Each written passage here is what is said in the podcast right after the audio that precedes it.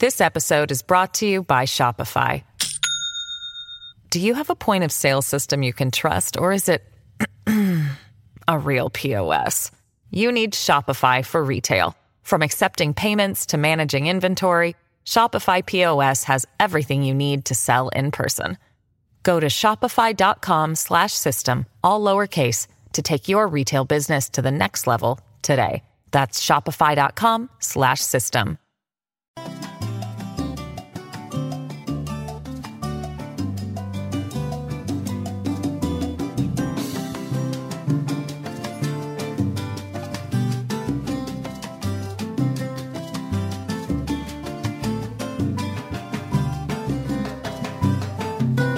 Señoras y señores, buenos días, buenas tardes y buenas noches. Bienvenidos a Críticas con Café. Qué bueno que estén con nosotros hoy 24 de agosto de 2022. Transmitimos desde la capital de la República de Honduras, Tegucigalpa y Comayagüela. ¿Qué tal están ustedes? En cualquier parte de Honduras, en los 18 departamentos que conforman la geografía nacional.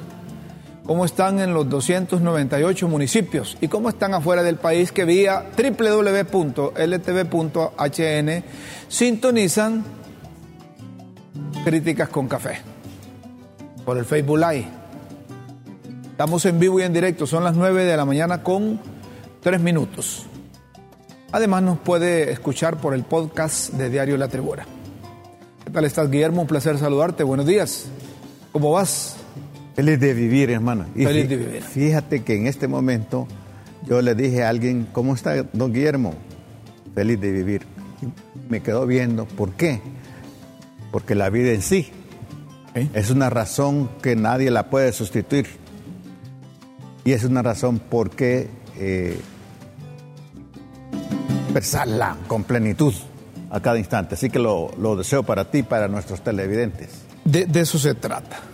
De eso se trata.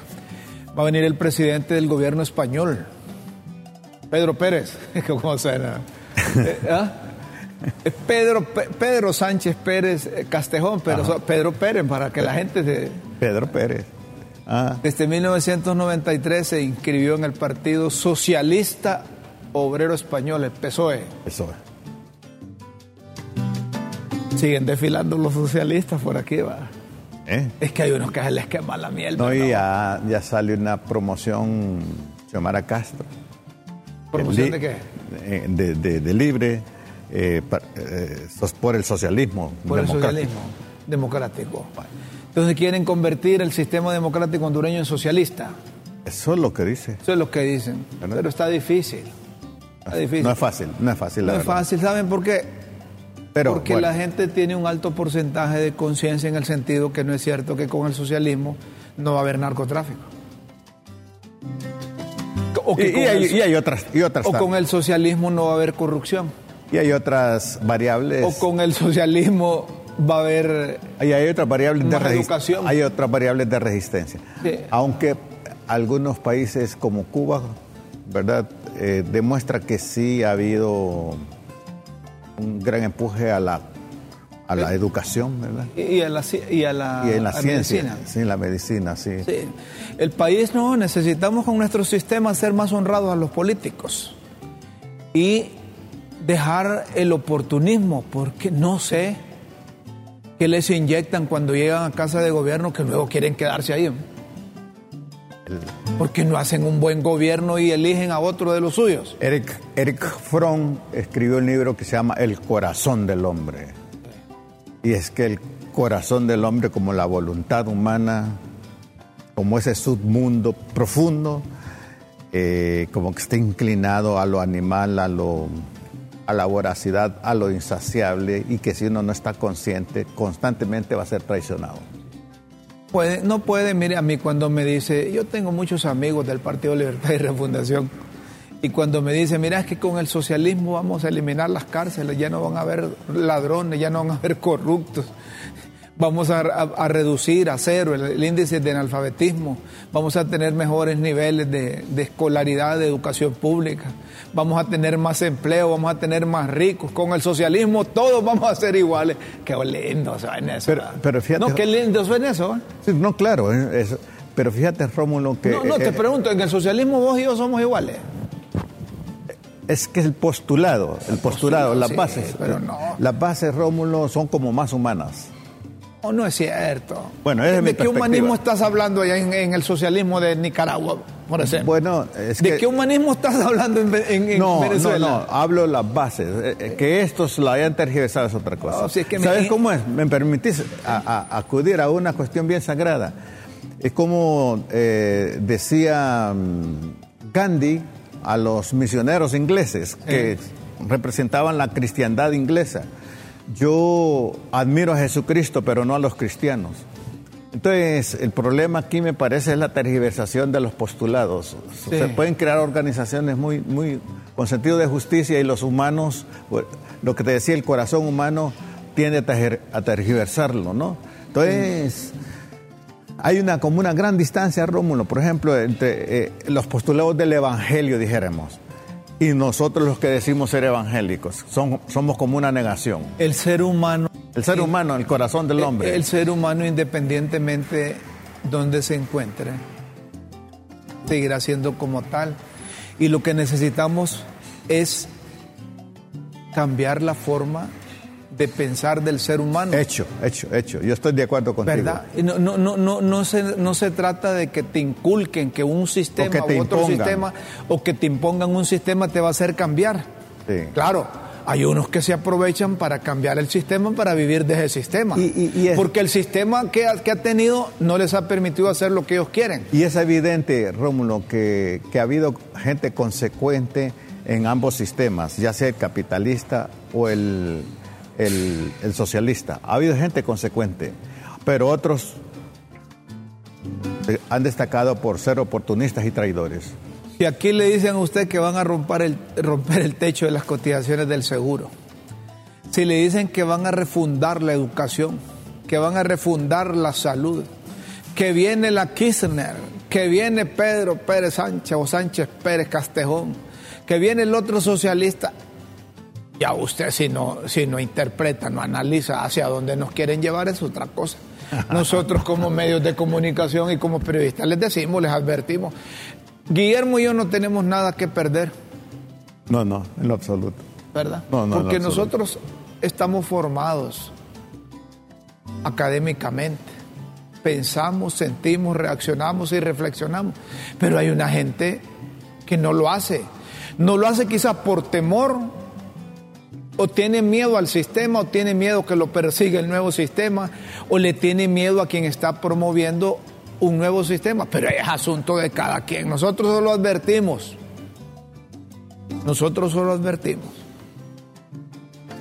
Cuando la presidenta de la República, a saber si ella hizo ese, tuit, pero dice que se solidariza con Cristina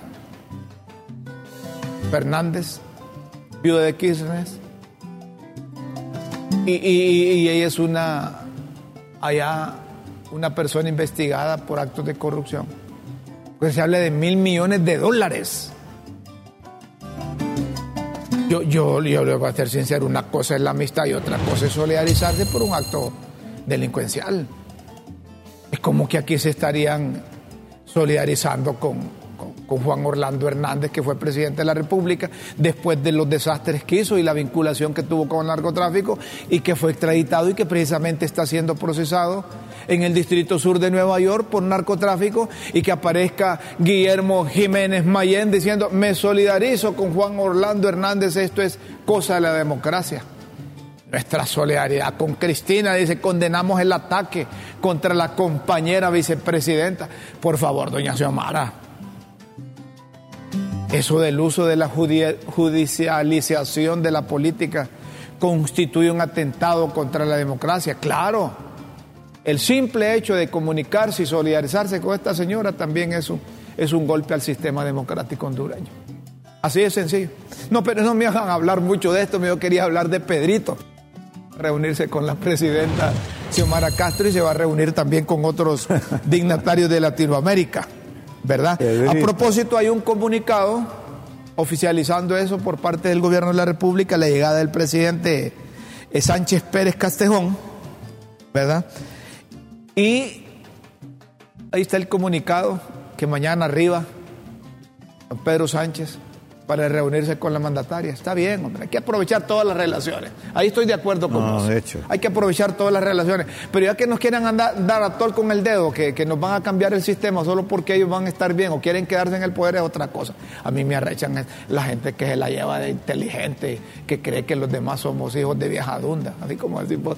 Bueno, pero, pero ahí está la, también la vicecanciller Cindy Rodríguez la, vicecanciller Cindy Rodríguez explica cuáles son los alcances que tienen las relaciones internacionales del gobierno del Libre, del gobierno de Doña Xiomara, Iris Xiomara Castro Sarmiento.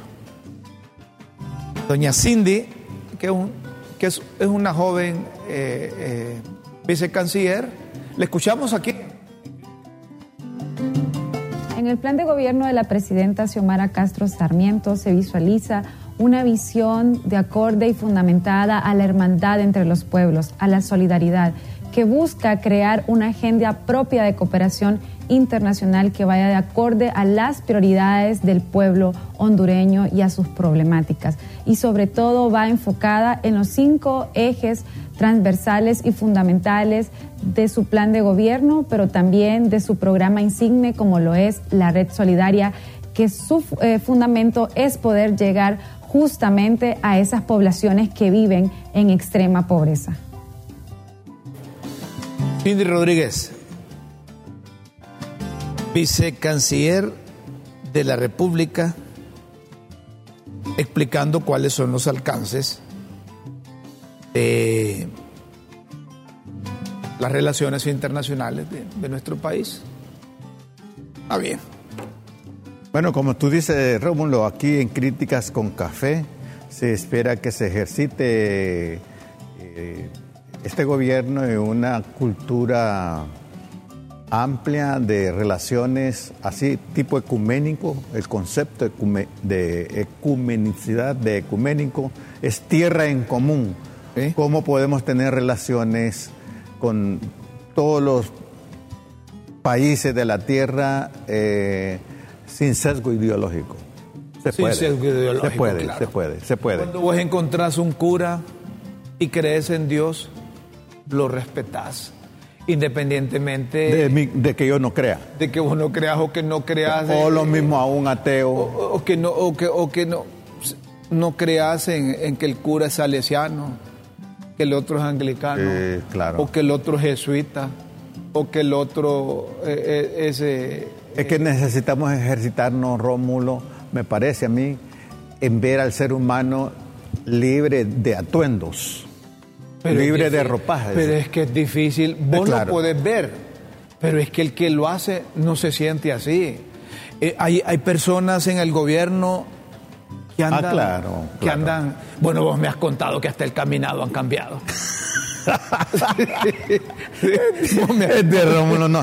Mire, eh, eh, eh, contarle. vos con- me has dicho que hasta el caminado. que- compa- que- que- compartir cosas privadas con Rómulo, hay que tener mucho Sí, cuidado, ¿verdad? que, que, encontrás así que incluso ya, ya no usan zapatos bajos, sino que con y, y que miran por encima el hombro. Sí, que ven por sobre los hombros a los te- yo tenía un compañero que le decíamos el síndrome del camarón.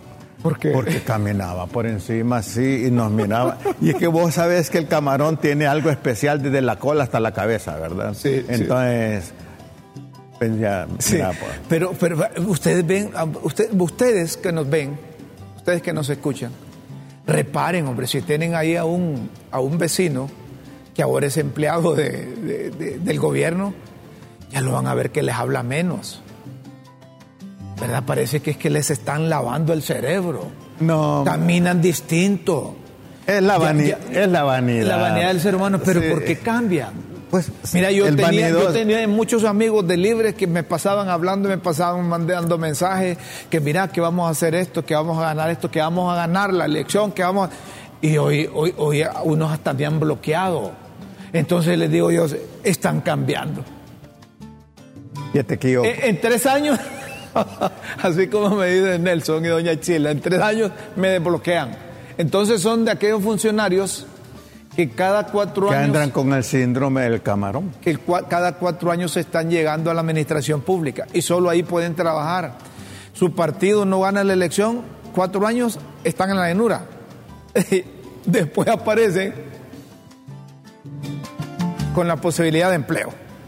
Mira, con la posibilidad de ah, empleo, para- entonces buscan la chamba. Para ser funcionario efectivo se necesita madurez, se necesita un esfuerzo constante de despojo de las vanidades. Sí, ya vamos a hablar eh, con relación a, a la elección que tuvo el Consejo Hondureño de la empresa privada. Eso sí saben en lo que andan. 190 y pico votos a favor, cero en contra, cero abstenciones. Votaron por, Por unanimidad. Por unanimidad. Pero antes les informo que la presidenta de la República instruyó al canciller remitir el proyecto protocolo facultativo del SEDA al Congreso Nacional. ¿Qué es esto? Es el protocolo que Honduras apoya de la Convención sobre la eliminación de toda forma de discriminación contra la mujer y se lo remitieron al Congreso. Aunque el Estado suscribió y ratificó la convención, es preciso que el Estado de Honduras, a través del Poder Legislativo, apruebe la adopción de protocolo facultativo para reforzar las normas y obligaciones contenidas en la convención y hacer posible la protección de los derechos de las mujeres en el ámbito internacional por el sistema de derechos humanos de las Naciones Unidas. Esto es bueno que. Honduras esté ratificando este protocolo vía, vía Congreso Nacional. El problema es que como ese Congreso es pando, a saber si no nos van a valer esa ratificación. Y, y- y qué, qué- qué- qué buena motivación y propuesta, porque sí hay que reivindicar y hacer todo lo posible por- con elementos que, que humanicen, que humanicen la razón de ser de la mujer. de eso se trata. De eso se trata, porque históricamente se le ha visto a la mujer como un instrumento, como una cosa, eh, y no como persona, no como ser humano. Correcto. Otro tema, señoras y señores. Como adelantábamos, el Consejo Hondureño de la Empresa Privada eh, eligió a sus representantes ante el Consejo. Consejo se llama, ¿no? ¿Cómo es que se llama? ¿Y dónde Eh, van a, a- donde van a nombrar los, eh, los 45? Comisión. Pues chica, ya, el, el- el- el alemán nos está traicionando. Ay, hombre. Sí, hombre. eh, Estamos hablando que el Consejo Hondureño de la Empresa Privada ya nombró a Olvan Valladares como representante de la Junta Nominadora. para integrarlo a esta instancia que concluirá su trabajo seleccionando a 45 candidatos a convertirse en magistrados de la Corte Suprema de Justicia. Decisión que la tomará el Congreso. ¿Verdad? Así que Olman Valladares tiene ese trabajo igual a los otros siete que van a, a finalizar sus organizaciones en elegirlos para que a partir de, de que estamos en agosto, en septiembre, Ya, ya. empiecen a, a reunir todo y, y- y vayan dándole forma a esos 45. La idea es que ahí queden los mejores aspirantes. Y, y aquí mencionábamos, Rómulo y televidentes, eh, que Olvan Valladares dejó ciudadanos con una histórica trayectoria que honra a Honduras. que no puedes dudar de él. Sí, sí, sí. Y sabes que él se expresó en un momento dado que este es uno de los mayores retos de su vida. ¿Verdad? A lo tuvimos aquí. Olvan es de los hondureños que se la rifa por el país. Y Olvan Valladares es un compatriota, un analista, un empresario, un economista, una persona que sabe decir las cosas y como decía un amigo la otra vez, sabe decir no también. Claro. Entonces no cae, no cae mal. Claro, claro, claro. Son de los Pe- hondureños que prestigian. prestigia. Y a la par de Olban, mira cómo eh, estos personajes es- creemos, pensamos y esperamos a la vez que así sea, que estén por encima de las cuestiones ideológicas, de los condicionamientos ideológicos. Y pensamos que la fidelidad ma- mayor de ellos será a la verdad, a la justicia, eh, entre ellos Olban, hablábamos de Tomás Andino, ¿te acuerdas? Sí. Y hablábamos también del de, el amigo de San Pedro Sula, el abogado. Me parece que van trabajando bien, con una gran responsabilidad. Lo que no descartemos es que hayan intereses para dominar esa junta, Ah, por supuesto. ¿verdad? Y pre- precisamente el desafío a, a- a- a su conciencia es cómo enfrentar esos intereses. Correcto, porque miren, son siete representantes. Por un lado, ustedes tienen al Consejo Hondureño de la Empresa Privada, a la Corte Suprema de Justicia, al Comisionado Nacional de Derechos Humanos. Sí. Ahí están tres. Véanlos como los quieran ver. Que representan grandes intereses. Grandes sectores. Sí, y, y representan grandes intereses también. Eh, no hablemos de intereses porque si hablamos de intereses entonces vamos a politizar la Junta. Y es lo que no quieren. no lo querés tocar, ¿verdad? no quieren politizar. Y por el otro lado están, el otro lado están los trabajadores, la sociedad civil, ¿verdad? La sociedad civil. Sí, sí. Y está, La academia. Sí, pero es que la academia la quiero dejar de última, porque Ajá. es que la academia, Ah, ah. el- la academia es la que puede inclinarse. Por eso es que les decía yo, huelen ojo que puede ser equilibrio. Sí, ¿verdad? Que puede ser Entonces, equilibrio. Están tres y tres. Tres y tres.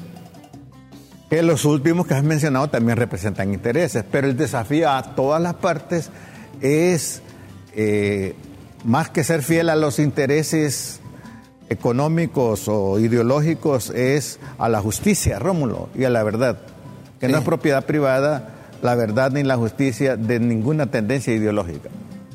Correcto. Un gran desafío, Rómulo. Sí, porque es que miren, cuando hablan ustedes de, de la sociedad civil, dicen que están inclinados al partido de gobierno. Cuando hablan ustedes del colegio de abogados, dicen que están inclinados al partido de gobierno. Entonces, cuando hablan ustedes dicen que están inclinados a la oposición. ¿Verdad? Entonces, están esperando que nombren a un equilibrado que piense en función del país y de los intereses de la nación en el claustro de profesores de la facultad, Y para que- que... no vaya a inclinarse a favor de Y nadie. fíjate que el, el concepto de justicia eh, es el desafío en la búsqueda del justo medio. Y ahí es, el trabajo de la academia también, cómo buscar el justo medio, que sería el equilibrio, ¿no? Sí, aquí me dice uno, me dice uno, mire, quizá tengan razón ustedes, me dice. ¿En qué sentido, Oliver? En el sentido que si nombran a uno que se incline a favor de un sector, entonces quedarían 4 a 3.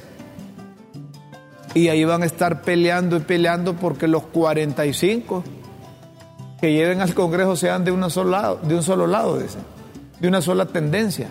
¿Se imaginan ustedes dije, que llegaran 45 cachurecos al, al, parti- al, al Congreso Nacional? El salto que pegarían los de- que dirigen el gobi- el- el- el- la Junta Directiva del Congreso, Los del que libre. solo le llegan 45, entonces ¿qué van a hacer? Los del libre. O, o los de libre.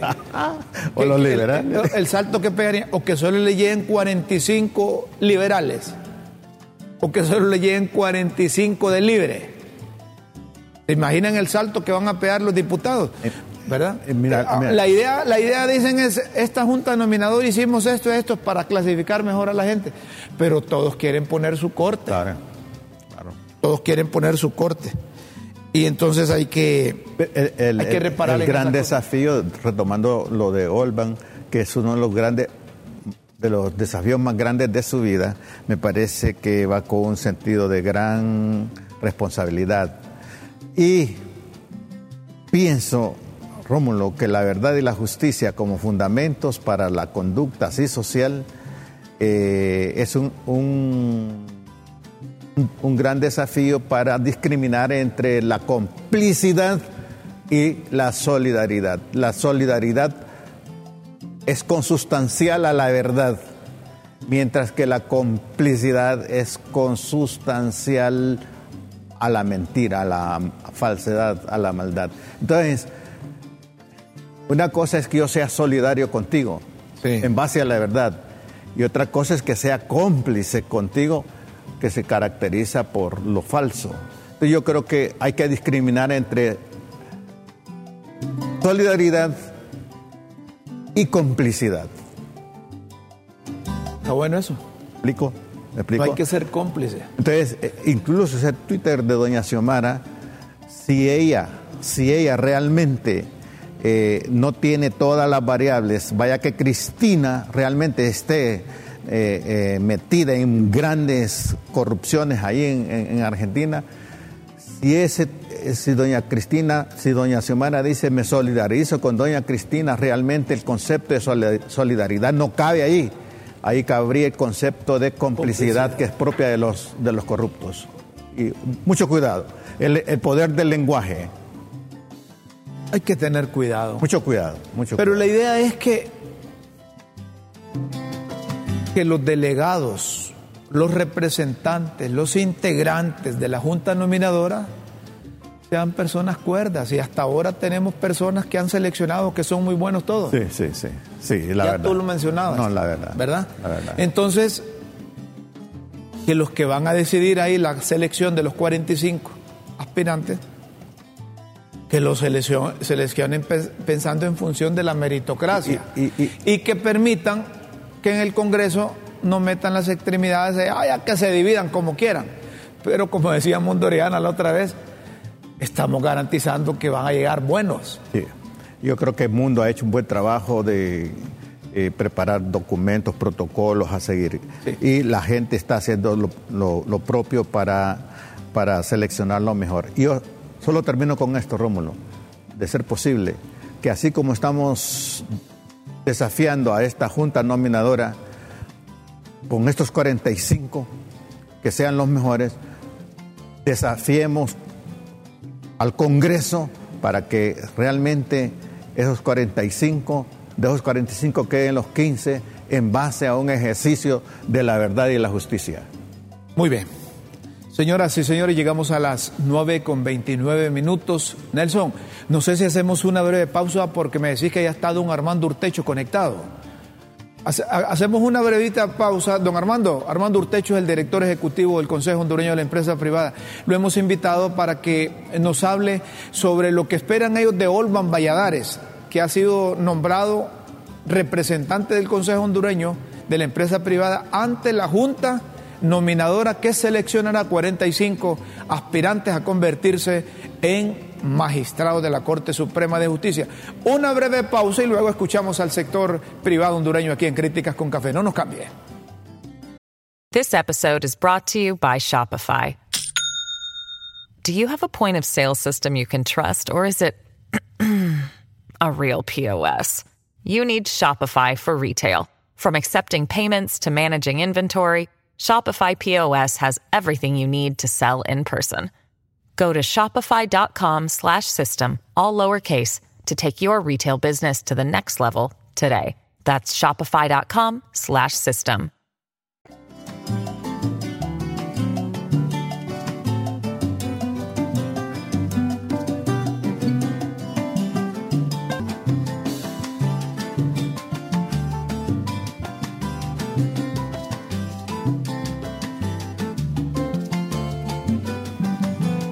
Seguimos, señoras y señores.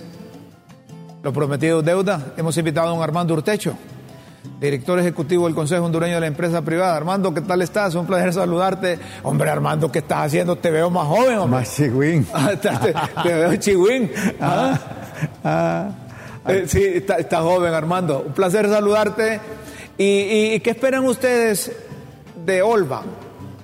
¿Y qué esperan ustedes de la Junta Nominadora? Yo decía, yo decía aquí hace unos instantes que parece que la cosa está bien apretada ahí. Si pensamos en función de, de balance a favor de o en contra de, porque hasta ahora hay, hasta ahora hay seis, vean.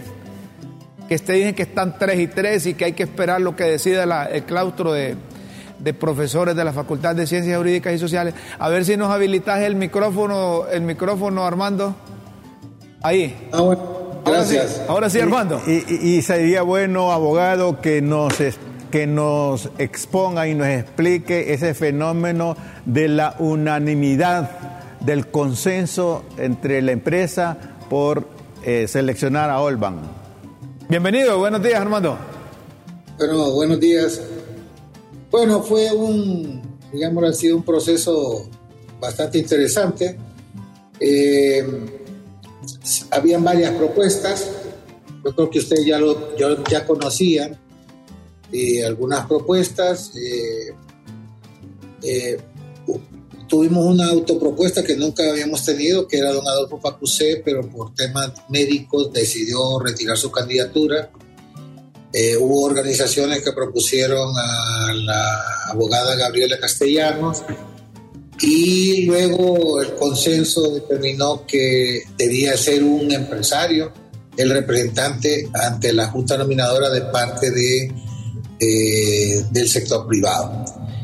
Sin embargo, los principios de, y que rigen el código de ética del COEP eh, determina que las personas que se pongan deben de pensar primero en el país que en las instituciones o en la actividad o en una actividad propia del sector privado.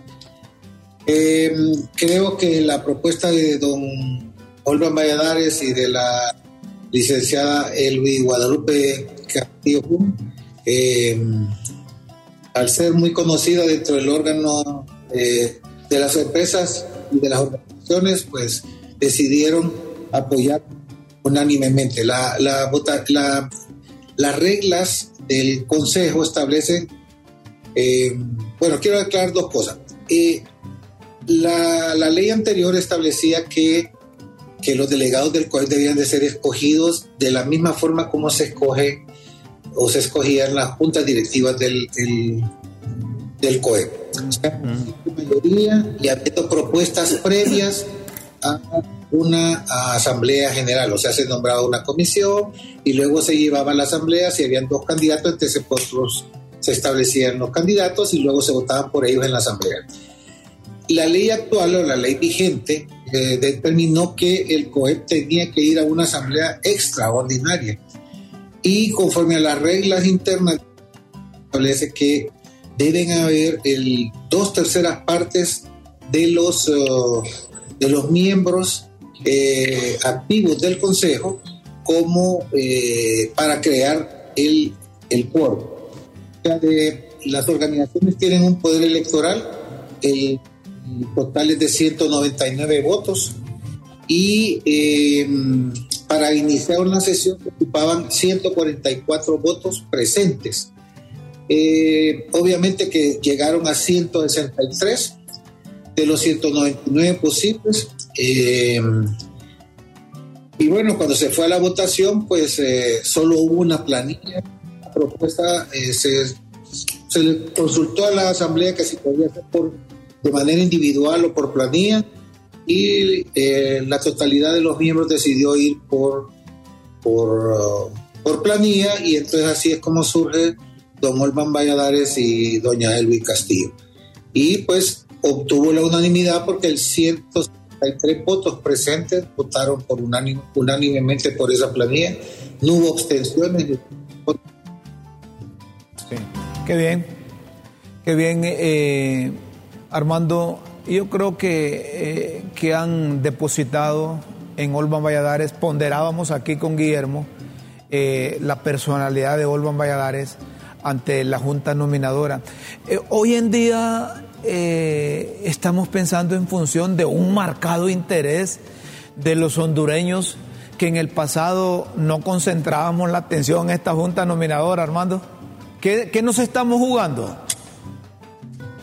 Bueno, yo creo que nos estamos jugando la estabilidad y la seguridad jurídica del país. Eh, yo creo que los hondureños esperan que eh, en realidad haya división de poderes interrelacionados, pero que haya una división de poder, que no haya concentración de poderes. Ya no fue mal en el periodo pasado con esa, esa unificación de, criterios. Creo que los ciudadanos fueron muy ponderados en, la, en las elecciones del pasado 28 de noviembre, en el cual no le otorgaron la, la mayoría al partido de gobierno, la ordenó, dividió los votos, la, ciudadanía, y eso hay que admirarlo. Y yo creo que ese principio esperan también que ocurra con la elección de la Corte Suprema de Justicia. El sector privado está listo para ir a trabajar, para buscar las personas más idóneas que deben de es el alto cargo del Poder Judicial. Y este es un alto honor que van a tener los eh, ciudadanos que van a llegar a, la Corte Suprema de Justicia, porque es un trabajo que no solamente va a ser de dictar sentencia, tienen que revisar la ley, la ley general del Poder Judicial, que crear la ley de la carrera judicial, que en este caso eh, no es la ley de la carrera judicial, perdón, es la ley de la judicatura, del Consejo de la Judicatura que tiene que crear una nueva ley para que no esté concentrado el nombramiento, despido, suspensiones en manos del presidente del Congreso, de la Corte Suprema de Justicia, sino que debe estar en manos del Consejo. esas cosas pues eh, no, se, no, no, se van a, discusión pública, pero solamente está en juego el nombramiento de 15 personas, sino que está en juego toda una del Poder Judicial. Armando, ¿y ustedes desde el sector privado cómo ven los movimientos políticos que hace el gobierno que preside doña Xiomara Castro con su partido Libertad y Refundación? Bueno, mi opinión personal es que están jugando a, que todavía están en campaña. Eh, y las intenciones que tiene este gobierno y el que quiera perderse, que se pierda, es que ellos están preparando los escenarios para llegar a una Asamblea Nacional Constituyente. En la propuesta del plan de gobierno de la presidente Xiomara Castro de Zelaya es que van a ir a una Asamblea Constituyente originaria, o sea que desaparecería el Congreso y que desaparecen los, los partidos. Eh, esas son las cosas que tienen que analizarse y quizás por eso es que hay mucha trascendencia en este momento en la elección de la Corte Suprema de Justicia. Que no lo estén analizando de esa manera, pues cada quien tiene una perspectiva. Yo, yo por lo menos la personal es que van siguiendo este concepto. Una vez con el Congreso pueden decir, bueno, desaparezca el Congreso y nosotros nos vamos a la constituyente originaria. Ah, y dejamos el poder eh, nada más, el eh, eh, poder ejecutivo, que fue electa por una gran mayoría y entonces por los demás desaparecen creo que esas son las cosas que tienen que analizarse, tienen que revisarse y quizás eh, la sociedad está tan involucrada en ver cómo, cómo mantenemos nuestro, poder adquisitivo, cómo conseguimos la comida, eh, cómo tratamos de restringir gastos y, los otros andan en una, una campaña política que todavía no ha terminado. Una última pregunta, Armando. Sé que estás muy ocupado y te agradecemos que nos hayas dado este tiempo aquí en Críticas con Café en LTV. ¿Cómo analizan ustedes o cómo creen que debe terminar el Consejo de Defensa y Seguridad? Eh, que por cierto la presidenta ha convocado a reunión hoy en horas de la tarde y en el Congreso anoche eh, se discutió, no se discutió, sino que aprobaron un segundo debate esperando darle eh, la suficiente discusión en un tercer y último debate, pero ha habido una oposición porque se está sustituyendo el poder que la presidenta o el presidente tienen constitucionalmente por un nuevo cargo, eh, donde se delega la responsabilidad en una secretaría ejecutiva. ¿Cómo lo interpretan ustedes esto? Bueno, eh, las críticas son, primero, eh, si usted revisa el plan de gobierno de la presidenta Xiomara, dijeron que iban a derogar esa ley. No que la iban a modificar, sino que la iban a derogar. Y si se deroga, pues se tiene que crear una nueva ley, porque la Constitución establece que una ley el Consejo Nacional de Defensa y Seguridad. Eh, los vicios del pasado se están volviendo a cometer ahora porque no se discute, no se analiza y quisieron imponer eh, un proyecto que vino del Ejecutivo y en dos horas querían que los diputados, pues obviamente son seres humanos, consideran que fue un atropello hacia la dignidad de ellos y decidieron suspender o retirarse del Pleno del Congreso. Creemos que es necesario analizar toda la, todo el proyecto de la ley que fue presentada o enviada por el Poder Ejecutivo. Eh, en el caso del COEP, el día de hoy ha enviado unas observaciones al presidente del Congreso, desde el día de ayer, perdón, y eh, que son para que se analicen, se revisen, que mm, no es una oposición por tener una oposición, sino que es para salvar la institucionalidad del país y dar tranquilidad. Eh, creemos pues sí, en algunas partes el, Poder Judicial creo que no debería participar en el Consejo, eso es correcto, eh, pero eliminar al fiscal en un lugar donde eh, debe estar dentro de la seguridad del Estado, creemos que es un error, a menos de que lo que quieran solamente es tener policías y, y militares dentro del Consejo, eh, y ese nuevo nombramiento, un director adjunto, el director eh, adscrito a la presidencia, pues eh, según la estructura, es un órgano adscrito, sería administrativo, por lo tanto tiene que tener las dos terceras partes para el nombramiento, establecer previamente el presupuesto, órgano desconcentrado de la presidencia de la República. Entonces, y esos análisis administrativos parece que no se están llevando a cabo eh, jurídicamente. O sea, cualquiera puede después interponer un recurso contra ese consejo por la forma en que está aprobando por parte de la Perfecto. Armando, muchas gracias.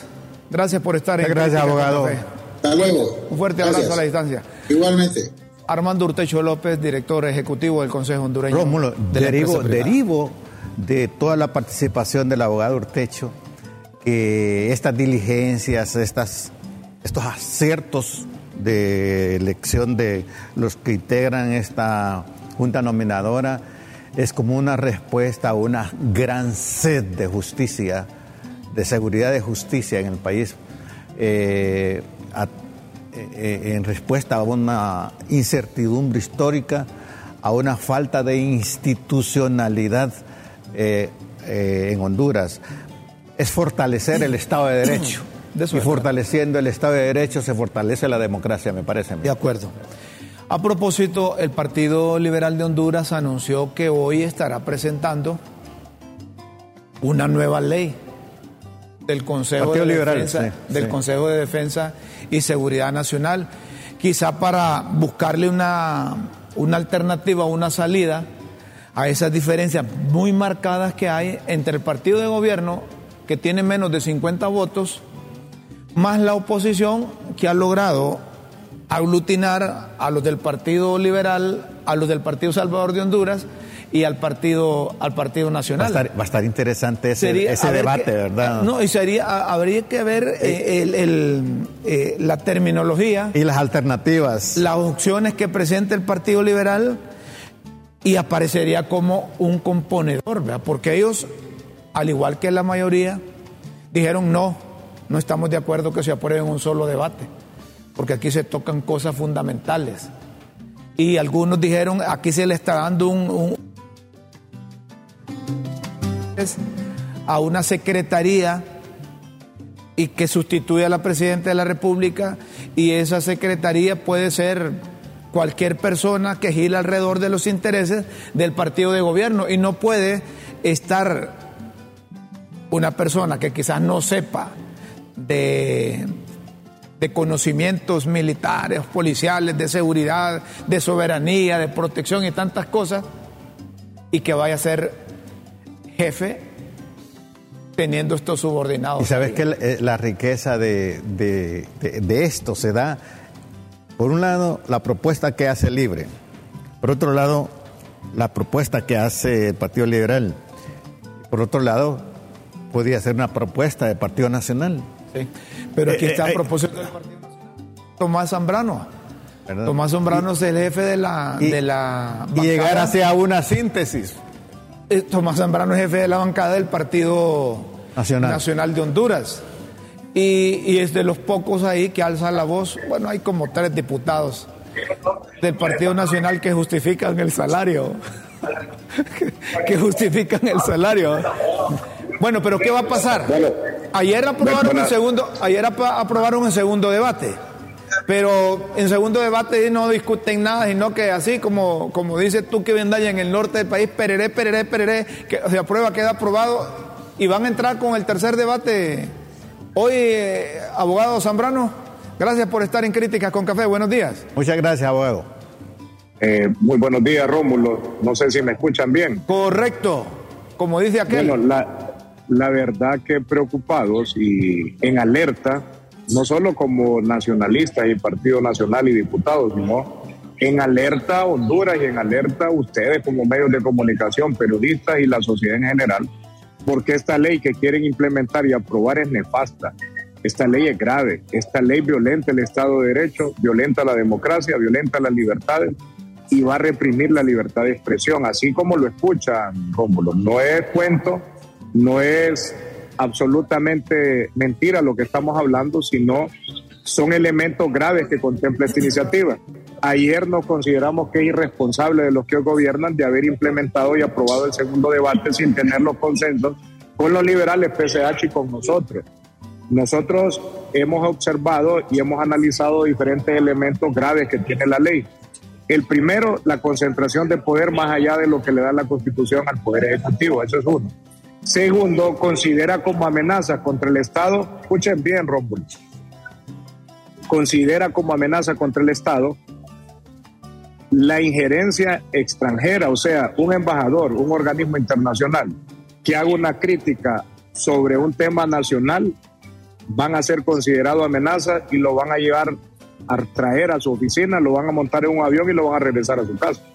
De la misma forma se establece como amenaza contra el Estado la manifestación que puedan llevar a cabo las iglesias, grupos sociales, grupos políticos en la calle y estas personas van a ser consideradas amenazas y los van a ir a traer a la casa. Esto es grave. Y no solo se queda ahí, en el artículo 15 de la propuesta se establece de que este Consejo de Defensa y Seguridad tendrá las atribuciones del Ministerio Público. Ya no va a ocupar el Consejo de Defensa y Seguridad utilizar al Ministerio Público el que sea considerado amenaza, únicamente lo va a resolver el Consejo, lo van a ir a traer a la casa, lo van a detener y va detenido. Escuche bien lo grave de esta, de esta redacción, usurpa y actúa de manera independiente al Ministerio Público. No solo se queda ahí, también se vuelve a aprobar la ley de secretos, se establece la ley de secretos en esta ley. Y hay un elemento que sí eh, hay que tenerle mucho cuidado, autoriza este Consejo a llevar a cabo mecanismos de recolección de información contra los que sean considerados amenazos, sea ustedes, nosotros y la gente en general que se oponga o critique a este gobierno, para poder llevar a cabo intervención de llamadas telefónicas, intervención de correos, información de las cuentas bancarias, seguimiento, eh, poder instalar micrófonos en su oficina, su casa y todos los elementos sin orden judicial, así lo dice. Y esa actividad se va a decretar en reserva. Escuche bien, ese elemento y muchos más, como ser el secretario ejecutivo, que tiene más poderes que la presidenta, eh, consideramos que no se pueden aprobar. Por eso somos del criterio dos líneas. La primera podría ser reformar y eliminar todos esos abusos, excesos y, y elementos graves y nefastos que tiene la ley para poderlo aprobar. Esa es una opción. Y segunda sería, si hablan de que esto viene de los gobiernos anteriores, ¿por qué no derogamos la ley y también derogamos el artículo constitucional que le da vida al Consejo y así ya se quita cualquier especulación de que esta ley venía del pasado. Yo creo que solución tiene que encontrarse. Tomás, y si el Partido Liberal presenta una nueva ley o ustedes se mantienen que hay que derogar el artículo constitucional para que desaparezca esta ley. Antes de que me conteste, le pongo también en estos instantes un mensaje de la secretaria de, Finanzas, Rixi Moncada.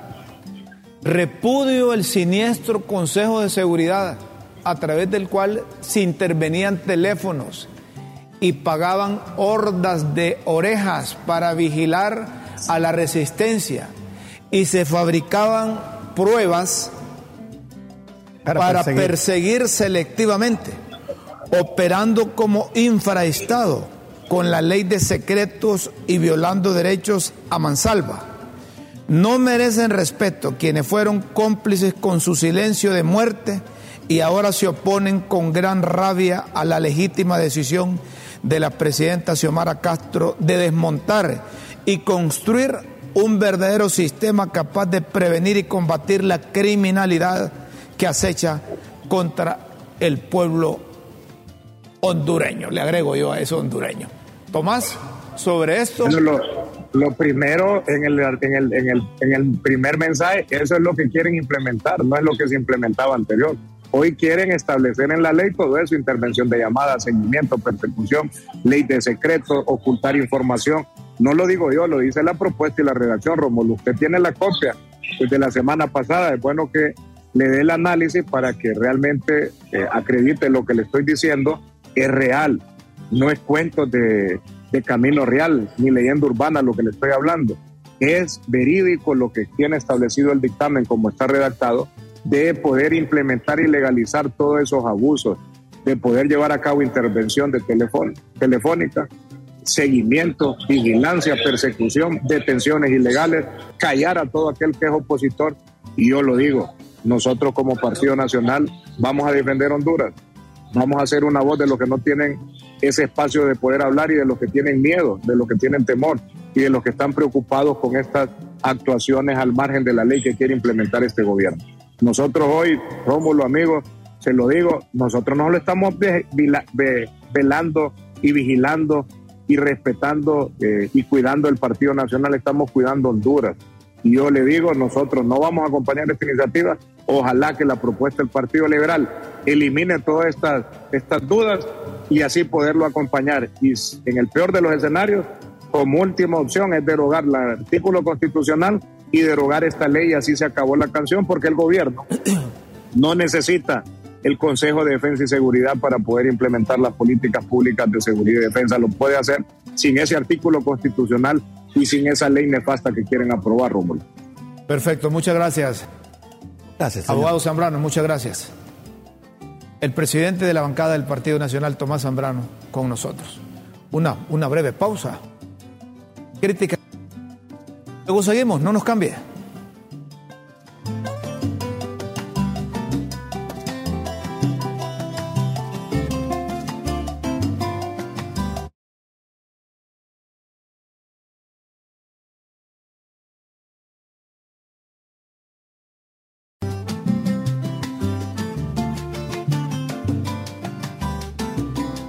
Seguimos, señoras y señores. Bueno, me están diciendo que, qué rapidito se ve el tiempo y me están diciendo que ya el programa está por finalizar. Solo tenés tiempo para ponerme estos, estos eh, términos, estos calificativos que utiliza Gabriela Castellanos. ¿Sí? Gabriela Castellanos. ¿Qué dice Guillermo? Vos que estás... Hay una cobardía, servilismo y cinismo efectivo al servicio del poder. Ay, ay, ay, ay, ay, ay. Uy, uy, voy a repetir eso. Hay una cobardía, servilismo y cinismo efectivo al servicio del poder. Y fíjate, derivo de, de las intervenciones anteriores y de este mensaje por la señora Gabriela, que hay una sed, hay un hambre de justicia y que las decisiones no estén en función de, del poder, sino de la justicia y de la ley. Porque las decisiones en base al poder y a, las cuestiones ideológicas entorpecen, enseguecen, pero si es en base a la justicia y a la ley, iluminan y son eminentemente racionales. Y yo agrego a esos términos que tiene Gabriel ahí, que a nombre de... A nombre de a nombre de deben de estar haciendo cosas que solo va a favorecer a un grupo. Prestenle atención, hombre. Eh, eh, la gente no deja en manos de los políticos las decisiones del país, si somos casi 10 millones de hondureños. Tenemos que, como dice doña Chila, pelar las charolas. Este es el aporte de críticas con café. Así es. Señoras y señores, no podemos seguir aportando más porque aquí esta gente con fricciones nuevas, con frenos nuevos, con breques nuevos nos dice que el tiempo de críticas con café ha finalizado. Amigos, gracias por acompañarnos. Lo mejor para ustedes en este día. Plenitud de vida para todos. Los invitamos para que mañana a partir de las 9 de la mañana sintonice LTV, Críticas con Café. Nos puede sintonizar en cualquier parte de Honduras y en cualquier parte del mundo. www.ltv.hn. Con Dios, con Dios siempre en vuestras mentes y en nuestros corazones. Buenas tardes, buenas noches y buenos días.